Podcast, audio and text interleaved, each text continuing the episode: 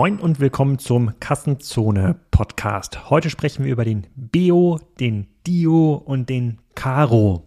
Hä? Werdet ihr euch fragen, was das denn?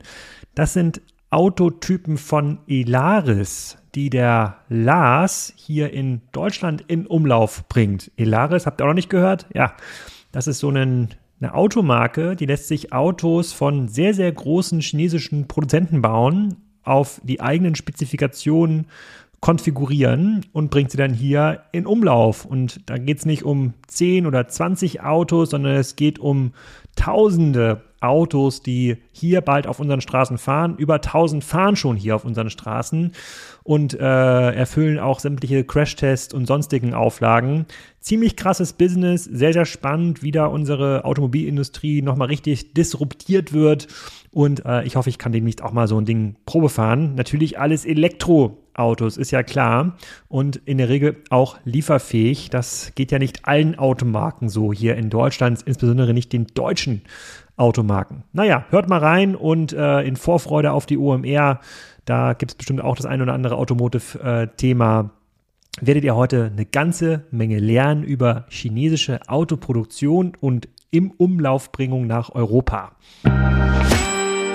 Lars, willkommen zum Katzenzone-Podcast. Heute wieder mal zu einem meiner Lieblingsthemen, Autos. Ähm, du betreibst Elaris, da kommen wir gleich dazu, was das eigentlich genau ähm, ist und kennst dich im Automarkt extrem gut aus und hast dann ein neues Modell entwickelt, ähm, was meine Aufmerksamkeit geweckt hat. Magst du mal ein bisschen was zu dir erzählen und was Elaris macht? Und äh, dann bin ich mir ziemlich sicher, haben wir eine sehr unterhaltsame Stunde hier. Ja, erstmal hallo Alexander, schön, äh, dass wir hier ein bisschen uns unterhalten können.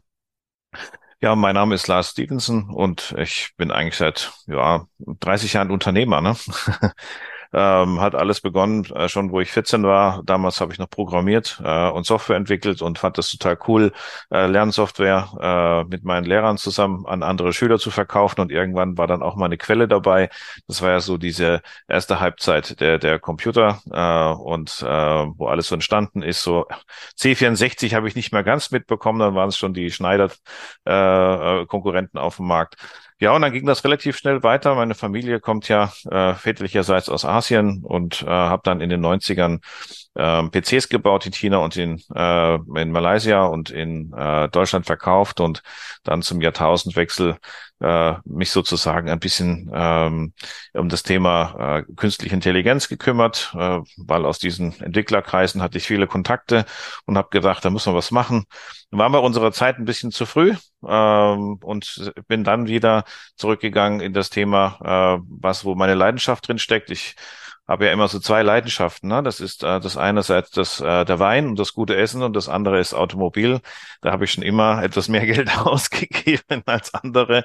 Ähm, und ähm, über diese Begeisterung Wein und Automobil war der Weg wieder zurück, intensiv nach China äh, war 2019 äh, der größte Weinexporteur äh, Pfälzer Weine nach China. Habe dort viele, viele Kontakte vertiefen können dadurch, weil in China die Dinge so ein bisschen anders laufen. Ja. Die meisten machen nicht nur eine Sache, sondern sie sind immer involviert in verschiedene Themen. Und dann kam eigentlich die Initiierung der ähm, äh, der äh, Greta-Bewegung und äh, dann war ich einen Freund von mir, der war damals Geschäftsführer bei Porsche, also bei einer großen Porsche-Gruppe äh, und er sagt, hey, wir brauchen doch mal E-Autos, die man bezahlen kann. Ja, und dann sage ich, ja, das ist ja kein Problem, denn ich bin schon so viele Jahre in China und schon weit bevor wir hier drüber nachgedacht haben, fuhren da die Taxis schon äh, elektrisch und auch die Roller fuhren schon elektrisch, weil ja China das immer gesehen hat, wir müssen auch was für die Umwelt tun. Ähm, wir wollen ja auch nicht in Städte leben, ähm, wie in Peking, wo ich äh, früher mal, bräuchte man ja fast schon eine Gasmaske. Ne? Wenn ich heute nach Peking gehe, habe ich schon die Sterne gesehen. Also das sind schon auch Fortschritte, die einen beängstigen, in welcher Geschwindigkeit die da drüben umgesetzt werden werden.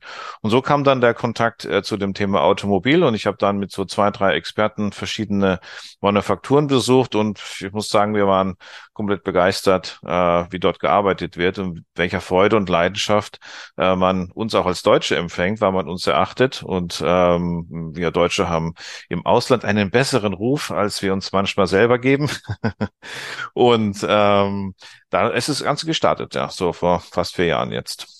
Und was machst du da ähm, genau? Also sagen das Thema Wein, das ist ja noch, das ist ja schon abenteuerlich ähm, genug. Wie kommt man jetzt dazu, aus China Autos zu, ähm, sozusagen Autos zu im, im, importieren. Vielleicht magst du das nochmal ganz genau beschreiben, was das ist. Also mhm. ich kannte Elaris als Marke oder als Plattform kannte ich gar nicht, bevor, ähm, bevor wir da zusammengekommen mhm. sind. Und da war ich ganz baff auf einmal, meinte so, hoch, hier gibt's quasi jetzt noch eine neue Automarke, von der ich von noch nie was gehört habe. Und da gibt's tausende Fahrzeuge, die da demnächst in Deutschland ähm, fahren. Also erzähl mal, was Elaris genau macht.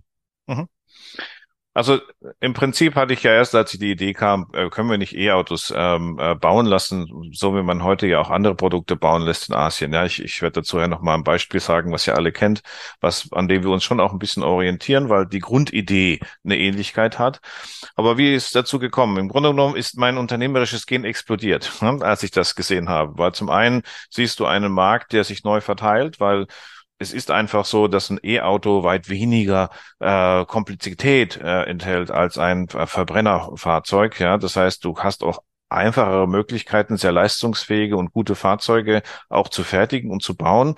Andererseits habe ich vor Ort auch gesehen, und das haben mir seinerzeit schon auch die Spezialisten aus der Automobilbranche, die ich mitgenommen habe, bestätigt, dass äh, China einfach weit vorne ist, was Elektromobilität betrifft vom, Uses, vom Use Case, einfach vom Nutzen dieser Fahrzeuge, aber auch von der Technik. Ja, und beim E-Auto verschiebt sich die Technologie von der komplexen Mechanik, was wir in Deutschland natürlich ähm, hervorragend beherrschen, hin zu einer Optimierung von Batteriemanagement, Batteriestruktur, ähm, Lademanagement und äh, natürlich auch der E-Motor. Ne? Mhm. Und das, da habe ich, bin ich drauf gestoßen. Zum Beispiel unser Partner, mit dem wir den Elaris Dio bauen, ist äh, eines der modernsten Werke Chinas, ähm, voll automatisiert und wenn ich hinter diese Werksmauern gehe, dann kannst du genauso denken, und so haben, wurde es mir auch kommuniziert, weil ich war noch nicht selbst in Dingolfing. Das ist ja wie in Dingolfing. Das ist genau, sieht genau aus wie BMW. Ne? Und du hast dort drei, vierhundert KUKA-Roboter an einer, einer Bandserie und das musst du dir mal vorstellen. Du kommst da auf ein Gelände und dann siehst du, wie aus einem Gebäude vollautomatisiert mit Robotern Teile äh, rübergefahren werden in das nächste und dort wieder aufs Band gelegt werden und von Robotern in die Fahrzeuge gesetzt werden. Ja, und dann bin ich dann doch wieder zur Hälfte Deutsch und sag mir, wow, äh, an der Stelle ist bestimmt Kamera, an der Stelle, ähm, das ist genau das, was wir eigentlich ähm, wieder, wo man versteht als Deutscher, dass da eine hohe Präzision dabei ist. Jetzt kommt aber die zweite Seite und das macht äh, China so spannend und auch die Partnerschaften, die wir haben, ähm, dass die Begeisterung der Menschen dort vor Ort noch dazu kommt und die hohe Umsetzungsgeschwindigkeit. Ja, man hat, es war nicht so, dass wir hingegangen sind oder ich hingegangen bin und gesagt habe, ich hätte gerne diesen jenes, sondern es kam von deren Seite sofort, was können wir tun, damit wir gemeinsam in Europa erfolgreich sind? Wir haben die Expertise der Fertigung, wir haben die Expertise, äh, äh, auf was es ankommt und wir brauchen aber euren Input. Wie müssen, wie muss das Ganze platziert werden in Europa? Äh, welche Software äh, wird gebraucht? Könnte uns da helfen der Entwicklung und so weiter und so fort. Und das waren so die ersten Gespräche, wo ich dann natürlich gesagt habe, wow, das ist ja mega. Ähm, weil du hast einfach das Problem in Deutschland, wenn du eine neue Sache machen möchtest, dass die Kapitalisierung äh, ausgesprochen schwierig ist. Ja, wenn du dir die Erfolgsgeschichte von Elon Musk anschaust, und ich bin ihm sehr dankbar äh, für das, was er getan hat und gemacht hat, auch äh, wenn er heute sicherlich ein sehr polarisierender Mensch geworden ist, aber zu der Zeit hat er einfach ein Statement gesetzt und hat gesagt, ich mach's. So, äh, ich bringe das Thema E-Auto in, in, in Public, hat er ja auch erfolgreich als Galionsfigur für diese Branche auch hinbekommen, ähm, hat aber den Vorteil, er ist Amerikaner und in Amerika kriegst du auf eine gute Idee mit einem guten Plan schon mal ordentliches Geld. Ja, und deswegen hat, war er auch in der Möglichkeit, weil es ein amerikanisches Unternehmen ist, hier ähm, in Milliardenhöhe ähm, äh, auch Investitionen zu tätigen, natürlich auch mit der positiven Vorgeschichte. Er war ja auch PayPal-Mitgründer äh, und hat ja PayPal sehr erfolgreich platziert und dadurch auch Kapital generiert. Aber es wurde sehr schnell multipliziert. Dann konnte er sich leisten, eine eigene Produktion zu bauen, das ganze Thema sozusagen America-like äh, nach vorne zu bringen. Ich glaube, dass wir da ein bisschen cleveren Weg gegangen sind, von der Investitionsseite her gesehen, denn es gibt ja Manufakturen, die sagen, ich baue dir dein Auto so, wie du das haben möchtest. Ja, und gleichzeitig äh, war da für mich dann der Zündung, ja, wenn das dann gegeben ist, dann kann ich relativ schnell mit einem sehr guten Fahrzeug in den Markt gehen und auch die zeigen, dass es funktioniert und darüber dann wiederum die notwendigen Investitionsgelder zu generieren, die einfach notwendig sind, weil in dieser Branche reden wir ja nicht von, ich mache mal fünf Millionen Euro Umsatz, sondern wenn ich äh, 1000 Autos verkaufe, bin ich schon bei 40 Millionen und wir planen dieses Jahr 8000 Fahrzeuge zu platzieren. Aber erzähl mal, wie das geht. Also ich bin jetzt hier auf der Seite mhm. und bei dem, bei dem Deal Bio, ja, den äh, kann man mhm. irgendwie, den kann man bei dir konfigurieren, ab 80 Euro im Monat ähm, leasen. Das ist, sieht aus wie mhm. so ein wieder altes Smart, also so klar, so ein zwei, so ein Zweisitzer, äh, mhm. 260 Kilometer Reichweite nach WLTP, äh, 12 Kilowattstunden ähm, Verbrauch, ein bisschen Kofferraum, also klassische Stadt. Elektroauto könnte ich auch kaufen, wenn ich es bei dir äh, kaufe, 16.830 inklusive mhm. Mehrwertsteuer. Mhm. Das ist erstmal relativ wenig Geld für ein echtes Elekt Elektroauto, wo ich sage, ja, da, da gibt es offensichtlich eine Marktlücke äh, für, mhm. weil heute gibt es ja gar nicht in dieser Preisregion Elektroautos. Jetzt kommst du ja, mhm. kommst, du kannst quasi dahin gehen nach China. Es gibt quasi Fabriken, die dir sagen, mhm. guck mal, wir haben hier schon sowas in der Art, was du brauchst und das passen mir noch für dich an und schreiben da Dio drauf und dann kriegst du das nach Deutschland. Wie geht denn das? Also, das ist, weil, vielleicht, also, ich sag mal, woher meine Frage kommt. Bisher war es ja unmöglich, auch für chinesische Marken, also auch für BYD tut sich immer noch schwer. NIO will jetzt im Markt starten, dass überhaupt so ausländische Marken Fuß fassen. Auch mit mhm. 10, 20, 30, 40 Autos im Jahr. Und du kommst jetzt hier und sagst, komm, ich habe noch nie Autos verkauft, kann aber zu einer chinesischen Fabrik fahren, mhm. die offensichtlich Autos produzieren kann und äh, schaffe es zu einem sehr marktgerechten Preis, dieses Auto hier äh, ähm, anzubieten. Und 16.000 ist ja durchaus eine, eine Größenordnung. Man sagt, okay, das ist jetzt für den, für den Stadtflitzer oder für den sozusagen, der, der keine Langstrecke fährt, durchaus akzeptabel und jetzt ja auch nicht teurer als ein vergleichbarer Verbrenner. Mhm. Also das sind ja verschiedene Aspekte, äh, äh, die zu einer Antwort gehören. Ne? Ähm, also der erste ist erstmal den Zugang zu, zu den Manufakturen zu bekommen und das Vertrauen ähm, äh, zu bekommen, weil ich bin ja da auch hingegangen, die sagen, okay, Stevenson scheint ja ein ganz netter Kerl zu sein, aber wie viele Autos hast du denn verkauft in deiner Vergangenheit? Ne? Und dann zu antworten, na ja, ich habe da so eine Idee. Ne? Äh, das fanden die schon auch irgendwie mutig, ja. Ähm, aber es ist natürlich flankiert äh, dadurch, dass meine Familie sehr gut vernetzt ist. Und in China zählt es äh, tatsächlich nicht, ähm, wer, wie viel Geld du hast oder wer du bist, sondern es zählt nur, wen du kennst. Und das ist extrem wichtig, äh, dieses, äh, diese persönlich äh, Beziehungen aufzubauen. Ähm, jeder, der ein bisschen China-Erfahrung hat, weiß das. Du fährst erstmal nach China und du musst viel trinken und du kriegst ganz viele Fotos und ganz viele LOIs. Nur danach passiert nichts. Ja, es dauert sehr lange, bis man diese Verbindungen ähm, aufgebaut hat und dass man sie überhaupt bekommt, hängt natürlich davon ab, dass ähm, in meinem Netzwerk, auch familiären Netzwerk, ist zum Beispiel der der Fei. Das heißen jetzt viele Chinesen Fei, aber dieser Fei ist ein spezieller Fei. Ähm, der hat seinerzeit in den in den 70, nee, 90ern dann hat er äh, Volkswagen nach Shanghai äh, äh, begleitet und hat dort dafür geregelt, dass dort alles funktioniert. Ne? Der ist heute im Aufsichtsrat der Side Group, kennt natürlich die, die, die Player im Markt und davon dieser Klasse habe ich noch zwei, drei andere und die bringen einen dann zusammen. Und dann unterhältst du dich erstmal zwei, drei Tage. Ne? Und dann äh, ist es so, wenn du dann, das ist die persönliche Ebene, das ist die eine Komponente, die du einfach brauchst, ja, äh, um da erfolgreich zu sein. Die zweite Ebene, äh, die man ansprechen muss, ist, dass wir arbeiten ausschließlich mit nichtstaatlichen Unternehmen zusammen. Und das ist ein ganz anderer Ansatz, den, den sozusagen privatgetriebene oder investorengetriebene Manufakturen haben, weil die ihre Marke, äh, die haben keine Marke und sie interessieren sich auch gar nicht dafür, eine Marke zu bauen, sondern sie wollen nur ein gutes Geschäft machen und sie wollen ein gutes Auto bauen, weil sie aus persönlichem Stolz nach Deutschland gehen. Ich, das klingt jetzt bisschen despektierlich, ne? aber die Manufakturen in China, die können in Indien äh, von dem Kleinwagen jede, jede Woche 5000 verkaufen, weil einfach der Markt so gigantisch ist und weil es keinerlei Wettbewerbssituation gibt. Ja? Jetzt kommst du da nach Deutschland und sagst, hey, wir verkaufen Elaris äh, von euch mit einer gemeinsamen äh, OEM-Manufaktur in Deutschland und wir können da vielleicht mal dieses Jahr 2.000, 3.000 verkaufen. Sagen die, ist mal ein Riesending.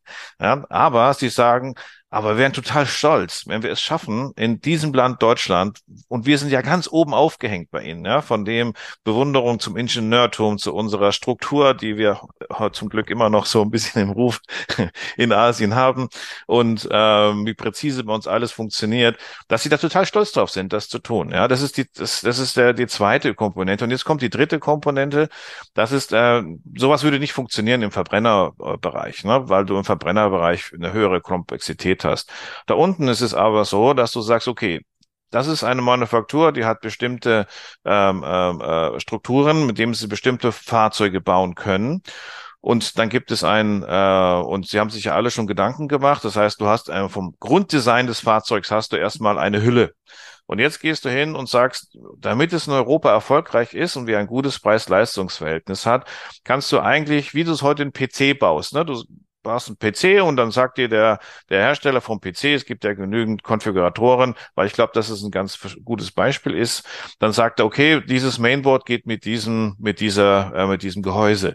Und wenn du die Grafikkarte nimmst, brauchst du die Kühlung dazu und du brauchst dieses Netzteil dazu, um das mit Strom zu versorgen. Also soweit kannst du schon konfigurieren. Du kannst auch ja, sagen, du willst genau. ein bisschen etwas größere Batterie, einen genau. etwas größeren mhm. Bildschirm mhm. äh, zum, äh, zum, also die Form bleibt gleich, sozusagen, weil die mhm. Pressen wahrscheinlich alle ähnlich sind, aber dein Bildschirm ist ein bisschen anders anders, du hast vielleicht ein mhm. anderes Lenkrad, mhm. vielleicht ein Betriebssystem noch ein bisschen was anderes für ähm, ähm, Europa mit Sitzheizung, ohne Sitzheizung. Und das kannst du mhm. schon konfigurieren. Ja, genau. Ah. Ähm, und wir können dann sagen, okay, und da gibt es natürlich Kits, ja, also wenn wir haben jetzt beispielsweise beim Veo äh, die Batterie äh, gewechselt, wir hatten jetzt äh, bis ähm, bis Mai, äh, bis äh, nicht bis Mai, bis ähm, äh, bis April haben wir noch den äh, Kettle-Akku drin und ab Mai liefern wir mit dem BYD-Akku aus mit der neuesten Technologie, weil wir einfach gesagt haben, das war, ist nochmal effizienter, es kann schneller laden, es kann ähm, äh, wird noch etwas leichter durch ein höheres sogenanntes Packaging äh, im, in der Batterie. Also switchen wir jetzt auf BYD. Und, und ist das die beim Bio, mhm. also für diejenigen, die jetzt mit diesen Namen, Namen nichts anfangen äh, können, SUV, sonst, ja. genau, das mhm. ist ein SUV und das ist ja ein richtig großes, richtig großes Auto. Sieht auch mhm. relativ luxuriös aus. Und wenn ich das voll ausgestattet konfiguriere hier bei euch, wenn alles irgendwie drin ist, dann bin ich ja schon bei mhm. 45.000 Euro. Das ist ja schon, mhm. sozusagen, das ist ja schon eine Ansage. Ist das die gleiche Fabrik, die äh, den, den, den, den Kleinen baut? Das ist eine andere Fabrik. Aber es ist eine, ist eine andere Fabrik, ja. aber das sieht ja schon aus wie ein richtig großes Auto. Ist das in mhm. China denn jetzt nicht unter Elaris, aber es wird das irgendwie viel verkauft? Ist das erfolgreich oder wird das ja. da, ja? Also ist es so, dass die Fahrzeuge sich ein bisschen unterscheiden, weil die Elaris Beo gegenüber der wird ja, heißt ja, äh, die Firma, um das mal aufzuklären, es ist einmal die Skyworth Gruppe. Die Skyworth Gruppe hat äh, 14 äh, Manufakturwerke, davon 13 für elektrische Lkw, Busse und Co. ist die Nummer zwei in China äh, für, für dieses Segment, hat deswegen sehr viel Erfahrung und hat dann ausgegründet die Skywell äh, vor drei Jahren für den äh, Fahrzeug-Pkw-Bau. Und wir haben da mit Skybel zusammengesessen, haben gesagt, wir unterstützen euch in der Entwicklung, wir machen die Software, wir machen das Datenmanagement, wir machen die entsprechende Anpassung und auch äh, wir definieren euch, wie, wie ein Auto auszustatten äh, ist äh, und mit welchen Komponenten für den Bereich ähm, Europa. Ja, und wenn man sich das anschaut, äh, es wurden 140.000 ET5 in China verkauft, in der chinesischen Version, in der Türkei, äh, der leider nicht zu Europa gehört. Das wäre auch ein schöner Markt gewesen für uns. Äh, da gibt es ebenfalls den Skyville ET5 und der hat 13 Prozent Marktanteil. Ja, ähm, das heißt, es ist eigentlich ein recht erfolgreiches Auto, kann man nachlesen auf der offiziellen äh, Seite. Skywell äh, heißt das. Skywell, ja, da heißt dann Skywell ET5 äh, in, in der Türkei. Wird auch in Israel übrigens sehr erfolgreich verkauft. Wir sind immer in Kontakt mit unseren äh, Freunden aus, aus der Türkei und ähm, auch aus Israel, weil wir uns immer ein bisschen austauschen, auch mit Erfahrungen. Und äh, in Deutschland ist natürlich der Markt tough, ne? weil du bist im SUV-Bereich und ähm, wir liegen sicherlich, wenn du vergleichst jetzt mit deutschen Marken, bei nahezu dem halben Preis, aber es gibt ja auch noch andere Importmarken wie eine Kia, Hyundai und Co., die ebenfalls sehr preisaggressiv im, im Markt unterwegs sind ähm, da hast du natürlich einen erhöhten Wettbewerb in dem Fahrzeug drin. Ja? Und deswegen achten wir auch darauf, dass wir Stück für Stück dieses Fahrzeug perfektionieren. Ähm, deswegen auch der Wechsel zum BYD-Akku, ja, weil es einfach die modernste Technik ist. Und das ist das Schöne, das können wir. Ja? Und deswegen äh, können wir, wenn wir jetzt die Fahrzeuge, wir machen regelmäßige Feedback mit unseren Kunden und wir können die Kundenwünsche implementieren in unsere Entwicklung und die extrem schnell umsetzen. Da reden wir nicht über drei Jahre, da reden wir über sechs Monate. Ja. Aber das finde ich deshalb so faszinierend, das, was du, das, was du jetzt immer so einfach raushaust, weil äh, bisher war mein Glaube, dass man für so ein Fahrzeug, für eine bestimmte Form und für eine Konfiguration, das muss über mehrere Jahre vorab geplant werden. So habe ich das irgendwie bei Audi, BMW verstanden. Mhm. Bisher, du sagst jetzt, du nimmst quasi eine Standard-SUV-Form, also jetzt ohne dem Design nahezu, äh, treten sieht halt aus wie ein SUV. Ja, mhm. also das, ob das jetzt da vorne so ein bisschen breitere Lichter hat oder spielt jetzt für die meisten Kunden wahrscheinlich keine Rolle ist jetzt, also ist es nicht hässlich, ist jetzt aber auch keine ganz besondere Schönheit. Also ein SUV kann mhm. man halt nur bedingt schön machen. Du sagst, das Ding fährt, ja, und wenn es da eine Innovation irgendwo gibt, jetzt im Bereich irgendwie Akku, ja, oder vielleicht äh, Re Rekuperationssysteme, äh, äh, da kannst du einfach zu der Fabrik gehen und sagen, okay, ich hätte jetzt quasi gerne dieses System. Das heißt, mhm. den äh, sozusagen den, äh, den Beo sozusagen 2023, zweites Halbjahr, der kommt schon irgendwie mit einer etwas besseren Konfiguration, vielleicht auch mit einem besseren Preis, vielleicht gibt es irgendwo einen Preisvorteil, mhm. ähm, kannst du das dann einfach so in den Markt bringen, ohne Angst zu haben, dass der dir hier ähm, auseinanderfällt. Neuer Partner bei Kassenzone. Und wer könnte es anders sein als das mit 6 Milliarden bewertete Fintech Molly? Das wurde gegründet vor 20 Jahren von Adrian Mohl in Amsterdam und gehört mittlerweile zu den etabliertesten Payment-Anbietern in Europa und vor allem aber auch in Deutschland. Ihr kennt viele der Marken, die mit Molly arbeiten, zum Beispiel Koro oder Dreikorn oder Sushi Bikes und Reishunger. Molly ist so ein zentrales Dashboard im Bereich Payment. Das unterstützt ganz viele lokale Zahlungsmethoden, ist damit für Händler insbesondere im internationalen Umfeld sehr bequem, erhöht wohl die Conversion Rates und sorgt für Umsatzsteigerungen im Vergleich zu den Lösungen, die man sonst so lokal einsetzt und wo man halt sehr, sehr viel händisch verbinden muss. Ähm, es gibt ein Zusatzangebot, was für den einen oder anderen spannend sein kann. Das sind unbürokratische Finanzierungslösungen für Händler, also schnelle Kreditvergabe für bis zu 250.000 Euro, je nach Umsatz. Und mehr Informationen zu Molly findet ihr unter molly.com slash Kassenzone. Molly schreibt man M-O-L-L-I-E. Also, hin da und abschließen. Ja, weil die E-Mobilität dann doch ein bisschen einfacher ist. Ne?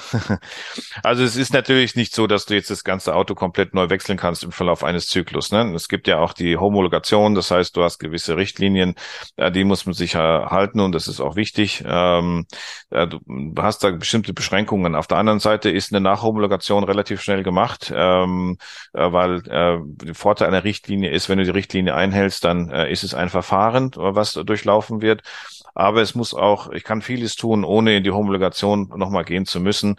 Ähm, ich denke mal, äh, der Wechsel eines, eines Akkus zu einem anderen ähm, Hersteller ist dann schon ein etwas größerer Schritt. Ja. Es gibt jetzt so kleinere Schritte, dass wir das Frontdesign nochmal angepasst haben, das Fahrzeug, oder dass wir die Leuchtweitenregulierung optimiert haben. Da haben wir jetzt ein anderes LED-Set, was noch heller ist, noch besser ist, ähm, als ähm, das so schleichend einfließt, ne? weil das einfach die Erfahrungen sind. Du hast halt auch andere Geschwindigkeiten. Ne? Die chinesischen Manufakturen tun sich erstmal alle schwer, weil ihnen fehlen die europäischen Erfahrungen. Da machen wir schon ganz viele Testfahrten ne? und geben dann Feedback und machen auch selber Kalibrierungen von Systemen, weil die Straßen sind anders, die Straßenbegrenzungen sind anders. Du fährst ja, wer schon mal in China war, ist, äh, war, weiß ja, du fährst ja da nicht 150, sondern du fährst überwiegend 30, weil schneller geht's eh nicht in den Städten. Und äh, dann fährst du vielleicht mal über Land, aber die meisten Chinesen nehmen über Land die Hochgeschwindigkeitszüge, weil die kosten gar nichts und sind pünktlich und präzise und sauber. Ne? Ähm, und nehmen sich dann vor Ort wieder äh, ein Auto oder werden abgeholt abgeholt von der Familie. Ne? Also das heißt, es gibt gar nicht so viele Überlandfahrten wie bei uns mit der Highspeed-Autobahn. Ne? Da hast du natürlich Anpassungsthemen, das machen wir auch. Ähm, zum Beispiel Bremse ist von uns auch mitentwickelt worden ähm, äh, und angepasst worden für den europäischen Markt.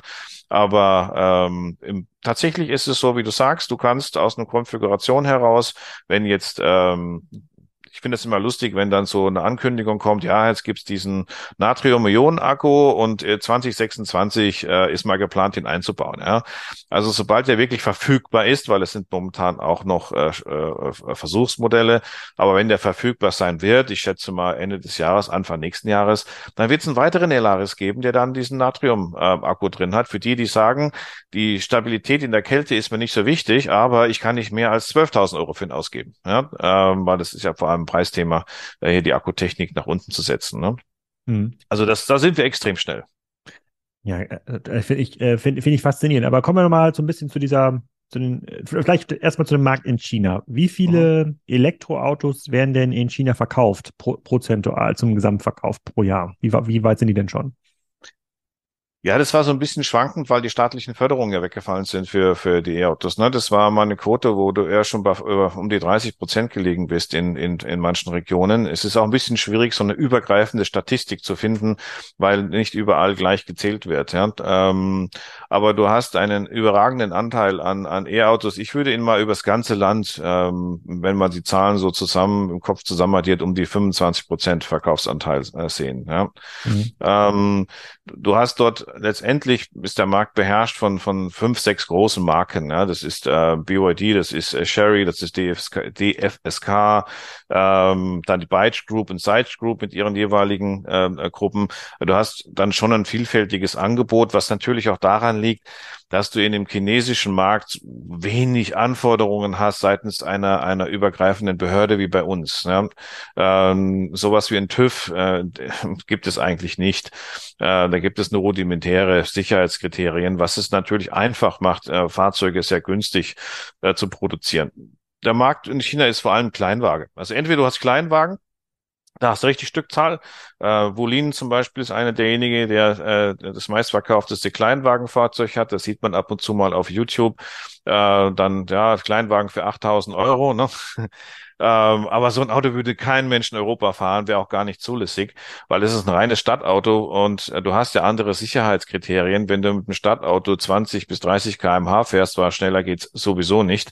Ähm, oder ob du dann so ein Auto auch mal auf einer Landstraße nutzen willst. Das, solche Fahrzeuge wird es nicht in Europa geben oder in Märkten. Ne? Hm, okay, und welche Rolle spielen dann diese großen Marken? Also du hast gesagt, es gibt ähm, chinesische staatsgeförderte Marken mhm. und es gibt ähm, privat von den Privatinvestoren. Jetzt haben wir mhm. in Deutschland schon öfter mal gehört von BYD, was ja angeblich mhm. von Sixt in den nächsten zehn Jahren 100.000 Mal bestellt schon mhm. ist. Dann äh, NIO hatte ich jetzt schon mehrere Werbeaktionen gesehen, dass die bauen ja ein sehr, sehr schickes Auto, auch ein sehr teures mhm. Auto. Ich glaube, so ein mhm. NIO Tesla S Kon Konkurrent, der liegt schon so bei 75.000 Euro, also schon eine, schon eine Ansage. Mhm. Ähm, dann habe ich noch, äh, was habe ich noch letztens gelesen? M MG äh, mhm. habe ich noch gelesen als Elektromarke.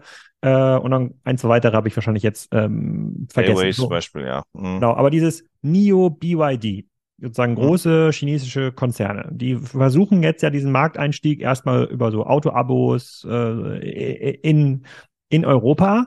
Ähm, mhm. Haben die nicht einen Vorteil aus deiner Sicht, wenn die irgendwie so ein Handels- und Vertriebsnetz äh, ähm, haben oder tun die sich da schwer? Was ist, so da, was ist da deine, deine Marktanalyse? Hm, also ich meine, das ist natürlich immer eine subjektive Meinung, aber ich denke, der Erfolg, den wir ja haben, und wir sind ja noch sehr jung als Marke, ne, und ähm, haben aber durchaus signifikante äh, Stückzahlen. Wir haben jetzt auch einiges probiert. Wir haben am ganz Anfang auch gedacht, na ja, vielleicht brauchen wir doch den stationären Handel noch dazu, haben dann gemerkt, der stationäre Handel ist jetzt auch nicht der Heilsbringer, sondern äh, tatsächlich ist es die Kombination ne, aus, aus digitalem Vertrieb, was heute einfach modern ist, wo ja auch die Chinesen sehr stark drauf setzen. Ähm, also eine Lynx oder, oder, oder auch eine Neo will ja Kundenbindung machen. Der eine mit Batteriewechsel, der andere mit Abo. Äh, der dritte sagt, ich will ausschließlich digital verkaufen und mache meine Flex-Tip-Stores. Da macht jeder so seine eigenen Erfahrungen.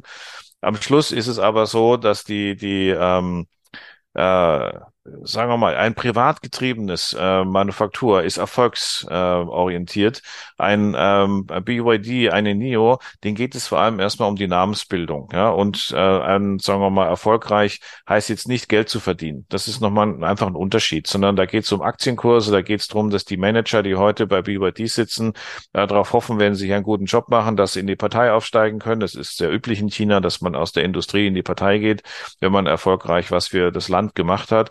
Da geht es auch um Repräsentation, ähm, eine gute Geschichte zu machen, um auch China positiv darzustellen durch gute Produkte. Ja. Das ist zumindest mal den staatlichen und den privaten gleich. Ja. Ähm, in China ist die Denke eine andere. Ähm, in China beachtet man extrem drauf, dass man in der Allgemeinheit gut dasteht und dass das Land gut repräsentiert wird. Das ist äh, nicht, weil es ähm, politisch getrieben wird, sondern es ist einfach die Landschaft, in der man hineingeboren wird. Und das merkst du immer wieder, dass selbst gute Freunde, ähm, äh, ähm, äh, die man da, mit denen man dann spricht und auch mal ein bisschen was getrunken hat, die, die haben auch die Überzeugung und die, die lieben auch ihr Land. Das ist einfach ein Fakt. Ähm, und das, wenn das aufeinander trifft mit dem staatlichen Druck, den BYD und den NIO sicherlich haben, um mal deine zwei Beispiele zu nehmen, dann spielt auch Geld keine Rolle. Also MG hat über zwei Milliarden investiert, um die Markenplatzierung äh, hier hervorreich zu machen. MG hat dann, um den Markt äh, Gas zu geben, auch Händlern die Autos einfach hingestellt und hat gesagt, verkauf mal. Äh, wenn du verkauft hast, dann kannst du bezahlen. Ähm, das sind natürlich ähm, Themen, wo, wo, wo die Deutschen etwas hilflos gegenüberstehen, ja, weil sie diese Möglichkeiten gar nicht haben und weil sie zuschauen müssen, wie eigentlich in diesem Segment Stück für Stück Marktanteile äh, geswitcht werden. Ja, das ist äh, durchaus eine, eine, eine große Power, die hinter den, den, den Marken steht, die natürlich größer ist, wenn der Staat mit hinten dran steht. Umgekehrt ist es so, dass wir dem begegnen durch intelligente Verkaufskonzepte, weil ich möchte, äh, und das ist unser Ansatz, um den zweiten Teil deiner Frage zu beantworten, wir haben eine ausschließlich digitale Vertriebsstrecke. Ja, aber äh, es da kann sowohl ein Händler, ein Autohändler diese Strecke nutzen und er wird etwas weniger unserer Dienstleistungen nutzen, aber wir haben auch eine Kooperation mit dem AVD oder mit einer Gotha, wo auch der AVD seinen Mitgliedern sagt, hey, das ist ein super Auto, wir haben es getestet, wir haben uns das angeguckt. Das ist ein Mehrwert für unsere Mitglieder und da habe ich Bock dazu, das meinen Mitgliedern auch mit zu präsentieren ja, und auch mit anzubieten. Das heißt, auch eine AVD verkauft momentan und auch eine Gotha äh, verkauft Autos für ihr über ihre Reichweite unter Einbeziehung unserer digitalen Strecke. Und das werden wir immer stärker jetzt nach vorne bringen. Ja, jetzt kommt dann auch wenn ein Möbelhaus, ich nehme ein ganz profanes Beispiel, ist vielleicht nicht das allerbeste, aber es ist ein schönes Beispiel, weil es das Prinzip zeigt. Wir haben gegenüber ein Möbelhaus, ein relativ großes unserer Facility und ich habe gedacht, ich möchte mal was ausprobieren. Du hast Tag der offenen Tür. Ich würde dir gerne vier Autos vor die Tür stellen und dann machen wir einen Barcode oben drauf, machen einen Flyer oben drauf äh, und wenn dann ein Auto verkauft wird, dann kriegst du von mir eine Vermittlungsprovision. Sagt er, ja, kostet mir nichts, kann ich ja machen. So, hat das Auto hingestellt und daraus sind dann 24 Probefahrten Milliarden geworden und acht verkaufte Fahrzeuge. So, und dann hat er gesagt, das machen wir nächstes Mal wieder, oder? Das war doch super. ja, und äh, genau dieses Prinzip kannst du multiplizieren und ich, ich scheue mich überhaupt nicht damit, mit einer Vorwerk zu reden und sagen, wenn ihr doch sowieso schon rausfahrt zum Kunden, nehmt ein Auto von uns und zeigt mal das Auto und macht doch mal so eine Tupper äh, E-Auto-Party, ne? um es mal so ein bisschen provokativ zu sagen. Ich habe Bock, das zu probieren, äh, weil du hinten dran die digitale Strecke hast, aber in unserem Segment mit einer Marke, die keiner kennt, reicht es nicht alleine, das Auto online mhm. anzubieten, auch wenn es im Niedrigmarktsegment wir ich, ich, das darf ich ruhig sagen, weil es ist ja nichts äh, Verstecktes. Wir veröffentlichen ja auch unsere Zahlen. Wir haben das probiert mit Affiliates, mit sechs, sieben Affiliates haben wir ja im Dezember bis Mitte Januar mal die Autos nur digital promotet und wir haben über 1200 Verkäufe. Also das heißt, es geht schon. Aber gehst du Richtung Bio und Richtung Fahrzeuge, die etwas höhere Investitionen haben, dann willst du es einfach sehen. Du willst das Auto mal fahren, du möchtest es mal kennenlernen. Und das können wir über diese Kombination off und online ganz hervorragend darstellen. Und das macht keiner im Markt. Ja, das macht wieder eine BYD, sondern die gehen über das klassische Händlerkonzept, ähm, verkaufen über Six, die sicherlich auch Fahrzeuge, wobei man ja sagen muss, äh, 100.000 ist eine Option auf bis 2026. Ähm, und äh, parallel äh, äh, hat man ja einige Flagship-Händler wie die Torpedo-Gruppe äh, mit, mit äh, dazu geholt. Das ist auch ein vernünftiges Konzept und BYD wird auch Autos verkaufen, äh, ist ja kein Thema.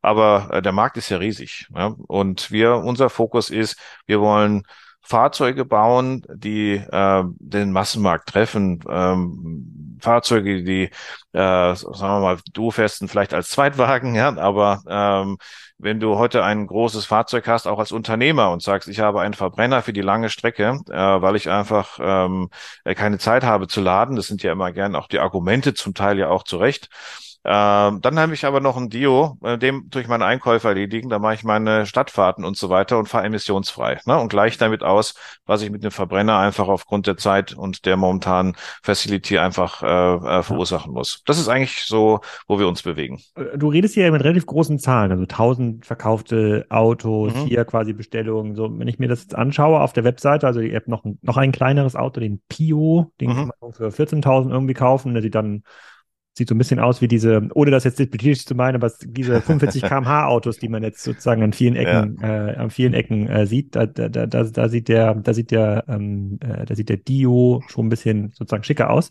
Ähm, mhm. Aber ohne jetzt quasi genau deine Marge zu nennen, aber oder, oder zu kennen, sagen wir mal 10.000 so um und bei, bis das Auto in Deutschland ist, musst du wahrscheinlich auch dafür ähm, ausgeben, mal 1000 Autos. Also die Zahlen wären ja schon relativ schnell sehr groß. Wir reden ja über irgendwie mhm. 100, 200 Millionen Euro, die man erstmal aufbringen muss, äh, mhm. die ja dann an diesen chinesischen Hersteller auch gehen, damit er diese Akkus einbauen kann. Der muss ja immerhin auch den BYD-Akku bezahlen. Mhm. So, wie, wie, geht denn das jetzt? Du bist ja quasi ein, ein Newbie. Du kommst mhm. jetzt ja quasi nicht aus einer anderen großen Autoproduktion und wahrscheinlich wird dir jetzt auch nicht die, äh, die Sparkasse Braunschweig das Geld geliehen haben dafür. Magst du das mal so ein bisschen erzählen, wie, wie man so ein Modell mhm. aufbaut? Wie kommen, also bis die Autos dann beim Kunden sind? Ja, gerne. Also es ist natürlich, wenn du Manufaktur bist, musst du bei Bestellung bezahlen. Ja, deswegen tun wir auch auftragsweise fertigen. Wir können das auch, weil wir innerhalb von zehn Wochen die Fahrzeuge im Regelfall an den Start bringen. Wir hatten ein bisschen Pech gehabt mit der Namensgebung von dem heute Dio, der hieß mal Finn. Und das hat uns sozusagen, äh, dann kam eine Finn Auto und sagte, hm, wieso heißt denn eigentlich das Auto so wie unsere Firma? Wo hatten beide zwar ein eingetragenes Namensrecht gehabt, aber ähm, um eine Auseinandersetzung zu entgehen, haben wir dann gesagt, wir einigen uns, wir benennen das Auto um ähm, und dafür bestellt Finn Autos und das hat jetzt auch gut geklappt. Ähm, aber äh, es hat uns ja, mehr als ein halbes Jahr Verzögerung gekostet. Hm. Weil ich den Deal gemacht habe, wusste ich nicht, äh, dass ich noch mal einen Crash-Test machen muss, wenn ich das Logo ändere. Das ist mal eine geile Auflage. Ja, und dann äh, war ein Rückstau durch Corona in der, in der, in, beim TÜV und äh, dann haben wir nochmal durchgeschickt, so dass wir tatsächlich dieses Auto erst ab äh, Mai ausliefern können, dann aber auch in Stückzahlen dann auch wieder innerhalb von zehn Wochen. So, wie, wie kommt man dazu? Äh, ja, die Finanzierung ist natürlich dadurch ein sehr spannendes Thema. Ja, äh, ich hatte durch die Vergangenheit äh, das Glück, auch ein bisschen ähm, äh, Geld verdient zu haben und auch äh, äh, konnte in, ja, steht auch öffentlich drin, wenn man, wir sind ja jetzt an der Börse Düsseldorf mit einer Anleihe gelistet. Deswegen veröffentlichen wir ja auch unsere Zahlen. Ähm, ich habe knapp fünf Millionen Euro eigeninvestiertes Kapital. Dann haben wir überlegt, wie kriegen wir das hin? Weil du kriegst ja zu der Zeit von niemandem auch nur einen Cent. Ne? Äh, selbst mhm. wenn du Aufträge hast, sagt eine Bank, schön, schön für deine Aufträge, äh, finde ich toll. Ähm, wenn die Autos dann hier stehen und du die Rechnung geschrieben hast, dann können wir darüber nachdenken, ob wir dir darauf etwas geben. Aber solange die Autos nicht in Deutschland sind, solange sie nicht äh, sozusagen eine deutsche Rechnung geschrieben ist, können wir damit nichts anfangen mit den Autos. Ne? Äh, können wir dir, aber komm mal wieder, wenn du, wenn du groß bist. Ne? So, mhm. sage ich Dankeschön. Ähm, dann haben wir alternative Wege genommen. Das waren dann äh, Genussscheine, haben wir emittiert. Das ist äh, in einer Privatplatzierung. Da haben wir weitere 11 Millionen Kapital äh, mit aufgenommen. Und jetzt haben wir aber auch äh, äh, mittlerweile ja doch, äh, wir haben über 70 Millionen Euro Auftragsvolumen und das hat jetzt auch eine FCA-Bank motiviert, das ist eine reine Automobilbank, äh, zu sagen, ich helfe dir im Einkauf und hat uns eine zweistellige Millionenhöhe äh, Linie zur Verfügung gestellt, mit dem ich eine Einkaufsfinanzierung machen kann. Und damit kann ich jetzt anfangen, sozusagen zu drehen. Das heißt, wir sind eigentlich letztendlich, äh, ist auch heute noch so, ich bin 100 Prozent Anteilseigner dieser Firma, es gibt keine Fremdinvestoren. Das wird sich jetzt ändern, weil wir jetzt auch intensiv verhandeln mit äh, drei, vier Großen, weil äh, auch bei dem Kapital, was wir haben, äh, und da hast du vollkommen recht, wir planen dieses Jahr einen Umsatz zu machen um die 200 Millionen Euro. Wir haben durchschnittlich dreieinhalb, dreieinhalb Monate Vorfinanzierungszeit, bis wir unser Geld wieder auf dem Konto haben. Und dann kannst du dir ausrechnen, dass wir eigentlich 60, 65 Millionen brauchen. Ja. Mhm. Das ist dann schon auch keine kleine Summe und ähm, an der Stelle haben wir auch die nötigen Weichen gestellt, ja, damit wir das finanzieren. Aber es ist tatsächlich, eine, wird auch in diesem Fall äh, wieder eine sogenannte Green Secured Bond Finanzierung sein, äh, die äh, gerade aufgelegt wird mit Prospekt und allem drum und dran. Äh, und wir haben diesmal aber auch institutionelle Kapitalgeber, die sagen, über so einen Bon kann ich, äh, habe ich voll Bock, mich bei dir zu beteiligen. Äh, das passt in meine Statuten rein und das wird jetzt relativ zügig gehen. Aber der, der, die ersten zwei Jahre, die waren schon hart. Da musste man schon ganz schön kämpfen, weil du hast keine Unterstützung bekommen. Ähm, auch die China-Bashing war sehr stark aus der Branche, ne, weil man natürlich auch ein bisschen Angst hat vor dem äh, Thema China und dann auch manchmal, äh, ja, dann kommt wieder diese Brilliance-Geschichte, ja, das Auto, die chinesischen Autos, die gehen ja alle kaputt, wenn sie einmal gegen einen Strauch fahren. Welche, welche haben, Geschichte war das? Als diese Brilliance, das war ja äh, vor Jahren hat mal die Firma Brilliance ein Auto hier ähm, an den Markt gebracht und das ist beim ersten Test äh, auseinandergefallen. Ne? Also das war äh, so wie ein Fahrrad auf vier Rädern. das war ein bisschen böse zu formulieren. Brilliance äh, China Automotive Holdings. Okay. Ja, genau. Und ähm, die gibt's auch immer noch, aber äh, die treten jetzt eher im Hintergrund, weil es sind eigentlich keine schlechten Automacher, nur die hatten keine Ahnung von den Sicherheitskriterien. Ähm, das hat ja auch dazu geführt, dass übrigens, und mal einer mehr aufzu, eine mehrmal zu, äh, aufzuklären, äh, wenn du heute eine Homologation hast, dann gehören Crashtests immer mit dazu. Das bei jedem Importeur so. Ja, äh, das Thema sind immer die Fahrzeuge, die in so Sonder- und Einzelzulassungen. Es gibt so ein, zwei Händler auch in Deutschland, die verkaufen chinesische Autos, die aber keine Homologation haben mit Einzelzulassungen. und da ist eigentlich eher das Risiko, weil dann gibt es keine unabhängigen Tests auf die Fahrzeuge, aber es gibt keine unsicheren Autos mehr ähm, äh, im Markt. Das immer die Grundsicherheit muss gewährt werden, muss auch mhm. gewährt sein. Ja. Okay, und äh, äh, du hast ja quasi, um das jetzt mal euer Sortiment abzuschließen, also neben diesem SUV und diesen beiden Kleinwagen mhm. gibt es ja sogar einen äh, sozusagen so einen, so einen Sprinter. Ja, mhm. finde ich auch extrem, äh, extrem spannend. Ist auch nicht, äh, ist jetzt auch nicht günstig, der kostet jetzt auch 50, 60.000 ähm, mhm. Euro muss man dafür schon zahlen, aber es ist rein batteriebetriebener Sprinter, ein paar hundert Kilometer Reichweite, kann man durchaus so im ländlichen Raum als sozusagen Liefer- mhm. oder auch in der Stadt als Lieferfahrzeug ähm, nutzen. Da passt auch eine Menge rein. Was ist da die Zuladung? Äh, eine Tonne. Das ist schon eine Ansage. Kann man schon bei Wasserkisten reinstellen. Ähm, aber nur um das Konzept zu verstehen. Also wenn du jetzt zu dieser Fabrik gehst und mhm. sagst, ich möchte 100 BIOS bestellen, das ist die Konfiguration, diese Batterie, dieses Betriebssystem, mhm. diese Klimaanlage, da musst du den jetzt auch dann für die 100 Autos, ah, sag mal, du kriegst die für 5000 Euro, da musst du die auch auf den Tisch legen, das Geld, sonst mhm. bauen die da nichts. Korrekt, ja. Okay. Und ja, und du musst die Homologationskosten tragen, ne? weil die werden ja, diese Fahrzeuge werden ja speziell für dich ähm, entwickelt. Und ähm, das äh, für jedes Auto, was du hier nach Europa exportierst, musst du für diese Serie ungefähr sechs bis sieben Millionen Euro investieren. Ja, äh, für jedes, für jedes, für jeden Autotyp, also für den ja, Bio, genau. für den Bio, genau. für den Pio, mhm. musst du jedes Mal mhm. fünf, sechs Millionen auf den Tisch legen, damit das genau. geht. Das nehmen die deutschen Behörden für äh, die ganzen Zertifizierungsvorgänge für die Fahrzeuge. Ne? Ah, okay, okay. Und, und ähm, das heißt, du bist aber dann so ein bisschen an dieses Format gebunden. Du kannst es jetzt weiterhin updaten. Also du kannst mhm. dann sagen, größere Batterie, andere Sitzheizung, was auch immer, aber quasi das Format ist, ist erstmal fix. Und das musst du erstmal ein paar hundertmal, paar tausendmal verkaufen, bis sich das alles wieder ja, genau. hat, korrekt? Also ich muss genauso wie wenn, wenn, wenn sich jetzt ein Privatkunde eine andere Felge drauf macht, muss er sich das auch freigeben lassen. Und ich muss genauso natürlich, wenn ich technische Änderungen vornehme, wie zum Beispiel wir optimieren die Bremsanlage, dann muss es durch eine komplette ähm, Zertifizierung durch. Ne? Ähm, der, äh, nun, das ist jetzt gemessen an dem ähm, sagen wir mal, gemessen an der Zeit, ja, da reden wir jetzt vielleicht von drei Monaten. Ja, das kann ich parallel machen, wenn, bis ich das umsetze in der Fertigung. Das heißt, deswegen, da kommen die sechs Monate. Äh, wenn ich eine Verzuröse hinmachen muss, dann äh, ähm, mache ich das mit der nächsten Auslieferung. Ja, wenn viele Kunden sagen, ich hätte gerne noch zwei Verzurösen, das war übrigens tatsächlich ein echtes Thema. Ja, wir haben das äh, dem Bio eine, in einigen Flottenkunden vorgeführt und da kam der Wunsch, wir bräuchten für Gepäckarretierung hätten wir gern zwei äh, Verzurdösen auf jeder Seite und entsprechende äh, Gummierung. Das haben wir besprochen und das ist in der nächsten Lieferung einfach mit dabei, ja, äh, weil es eine, keine Homologationsthemen sind. Ja, wenn es um technische Intensitäten geht, wie zum Beispiel Wechsel auf den BYD-Akku, das ist nochmal nachzertifiziert worden. Aber das sind Prozesse, die relativ, äh, wenn man so weiß, wie es geht, äh, wir sind da immer in sehr engen Kontakt mit der Homologationsbehörde der EU, dann geht das relativ zügig äh, auch umzusetzen. Wer, wer sind denn deine wesentlichen Wettbewerber von so klassischen europäischen Marken? Also schafft es eine europäische Marke wie einen, keine Ahnung, einen, einen, einen Smart oder einen Opel oder einen Renault, die kommen ja auch oft so über Volumenserien. Mhm schaffen dies für 15.000 ähm, Euro Endkundenpreis ein Produkt hinzustellen, was dem Bio ähnlich ist? Oder was wollen die dafür?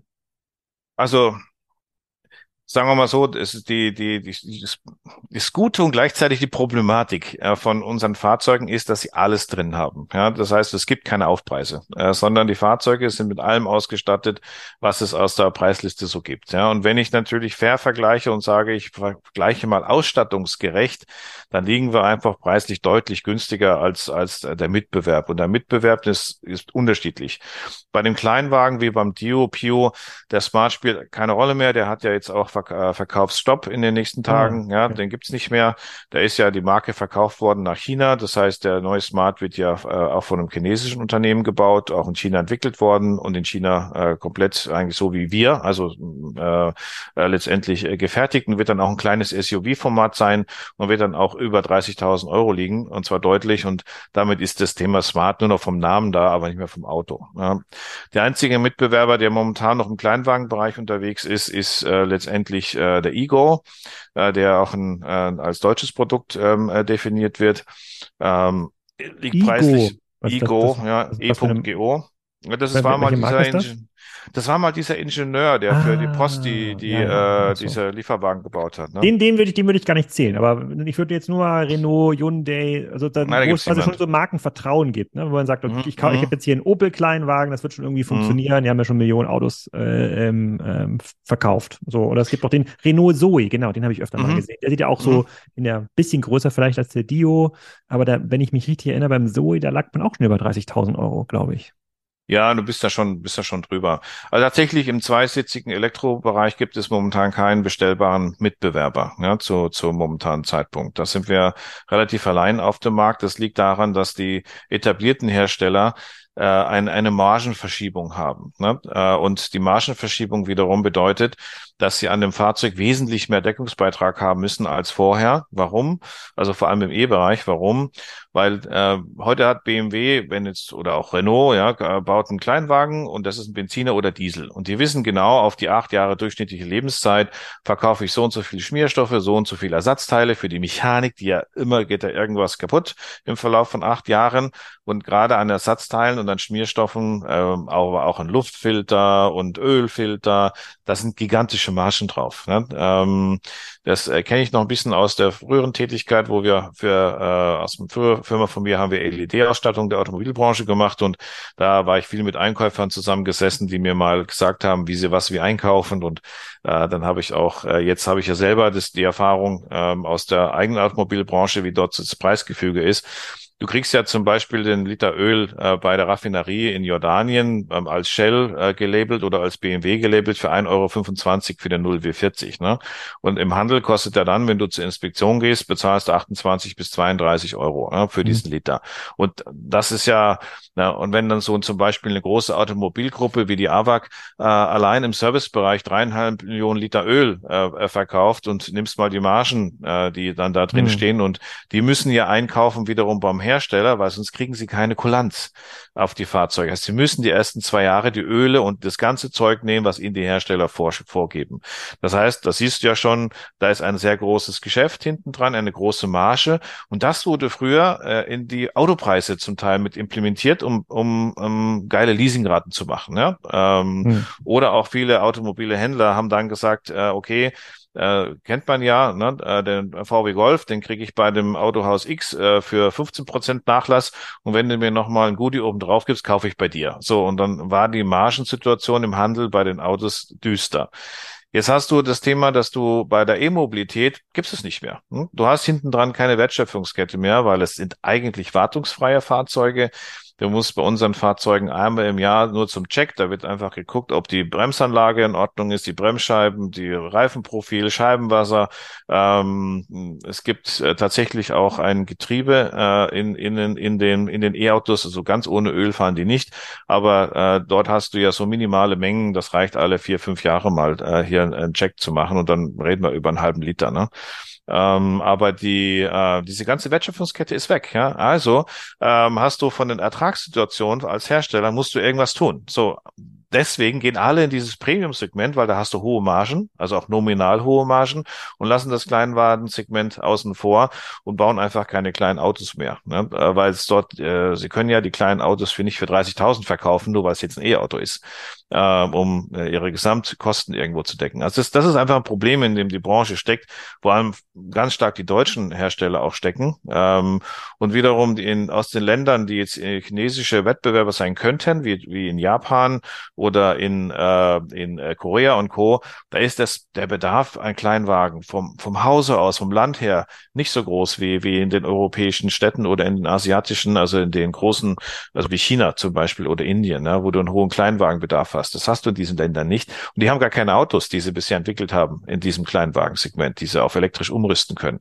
So, ich denke mal, die nächsten, nächsten zwei, drei Jahre sind bei einem Kleinwagensegment deswegen sehr äh, wettbewerbsfrei.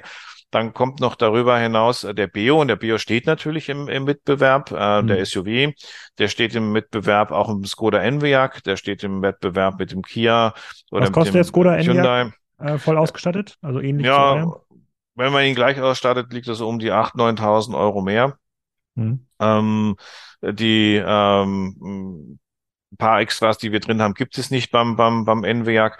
Aber es ist ja auch ein sehr gutes Auto und bekannte Marke. Ne? Und dann sagt der Kunde, okay, dann gebe ich auch gern mal ein paar tausend Euro mehr aus. Also das hm, ist einfach so.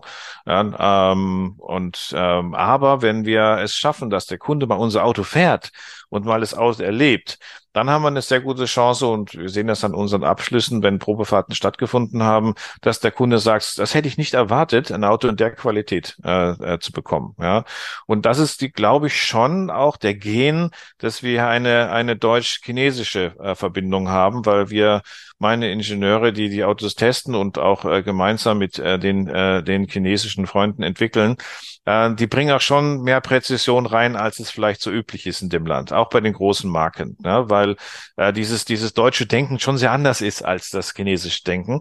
Aber in der Kombination ist es eigentlich ziemlich cool, weil es trifft Präzision auf Flexibilität und Improvisationskraft. Mhm.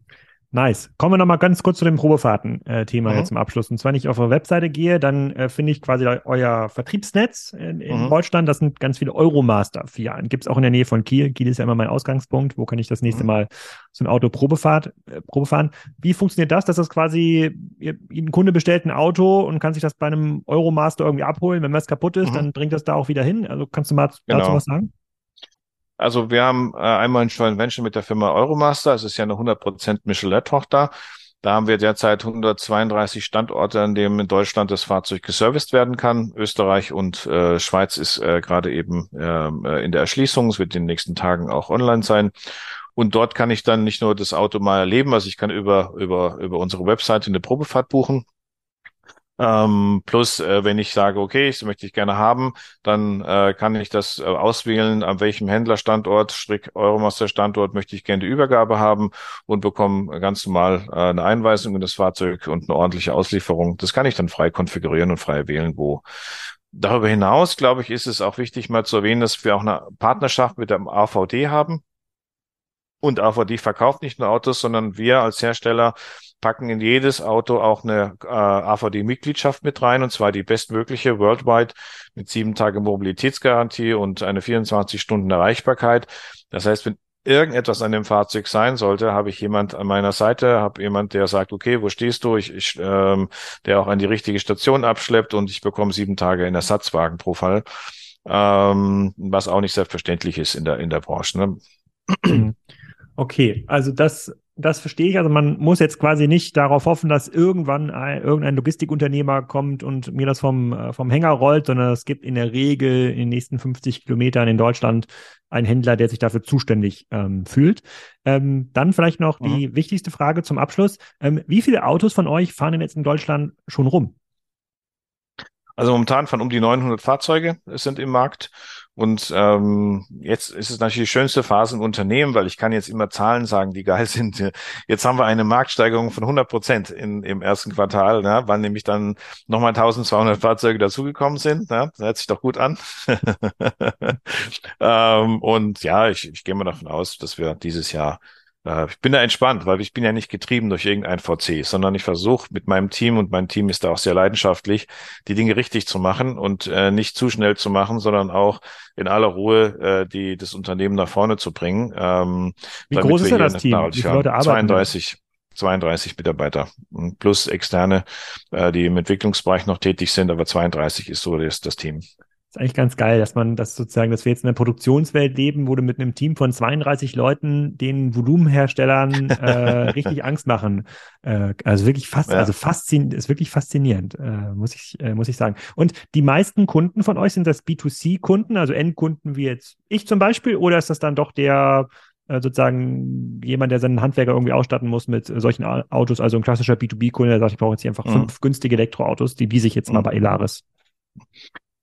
Also eigentlich querbeet. Ähm, tatsächlich ist so, dass wir sehr viel Privatkundenverkäufe auch haben. Ja, äh, in den in den Flotten ist es ja so, dass die Flottenmanager an sich begeistert sind vom Preis-Leistungs-Verhältnis, sie in die Flotte aufnehmen aber dann stehen die halt äh, sozusagen den Mitarbeitern zur Verfügung und der Mitarbeiter sieht auf seinem äh, Display, jetzt kannst du dir einen neuen Dienstwagen bestellen und dann sieht er halt einen 316i, einen, einen Elaris Beo oder einen äh, äh VW Golf und dann weiß er gar nicht, was ist es überhaupt ein Elaris Beo. Ne? Also das heißt, da ist natürlich noch, noch zu arbeiten an der Markenbekanntheitsgrad, dass eigentlich ein Beo viel schöner ist als ein 316i, obwohl ein 316i auch ein tolles Auto ist, aber es geht mal um den Größenvergleich ja, und den äh, Preis, äh, Preis äh.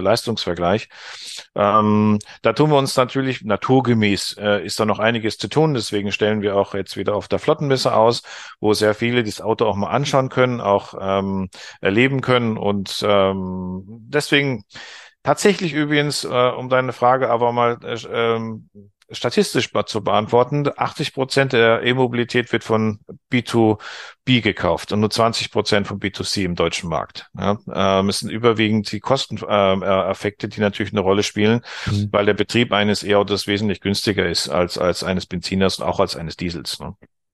Sehr cool, dann bin ich mal gespannt, wo ich deine Autos das nächste Mal sehe. Bei der, äh, sozusagen bei den Jahresfeiern von Möbelhäusern bin ich nicht. Äh, vielleicht kannst du mal ein paar ähm, Autos irgendwie zur K5-Konferenz stellen in, in, in Berlin oder, oder zur OMR in Hamburg. Da, würden, da ist sicherlich auch der ein oder andere Hörer ähm, vor Ort und setzt sich da mal ähm, rein und kann das dann mal erleben. Aber erstmal herzlichen Glückwunsch, extrem coole Geschichte. Bleibe ich auf jeden Fall ähm, dran, so autoaffin bin ich und äh, werde bestimmt mal in diesem Jahr die Gelegenheit äh, irgendwo irgendwo finden, ähm, so ein Auto mal zu fahren. Lars, vielen Dank für diese gute, sehr unterhaltsame Stunde. Vielen Dank, Alexander, und ähm, eine gute Zeit. Das war's. Krasses Business, oder? Naja, am Sonntag geht's weiter mit einem Energiezone-Podcast. Da habe ich den CTO von Vilo gesprochen. Das ist einer der größten Pumpenhersteller der Welt. Der hat mir erzählt, wenn ich mich richtig erinnere, 10% aller Energie, aller, aller elektrischer Energie geht zurzeit in Pumpen. Da ist eine ganze Menge Effizienz rauszuholen und wie das funktioniert, wohin die Reise geht mit dem Pumpenmarkt, warum die so stark wachsen, ein weiteres Milliardenunternehmen hier bei Energiezone, das erfahrt ihr am Wochenende. Tschüss.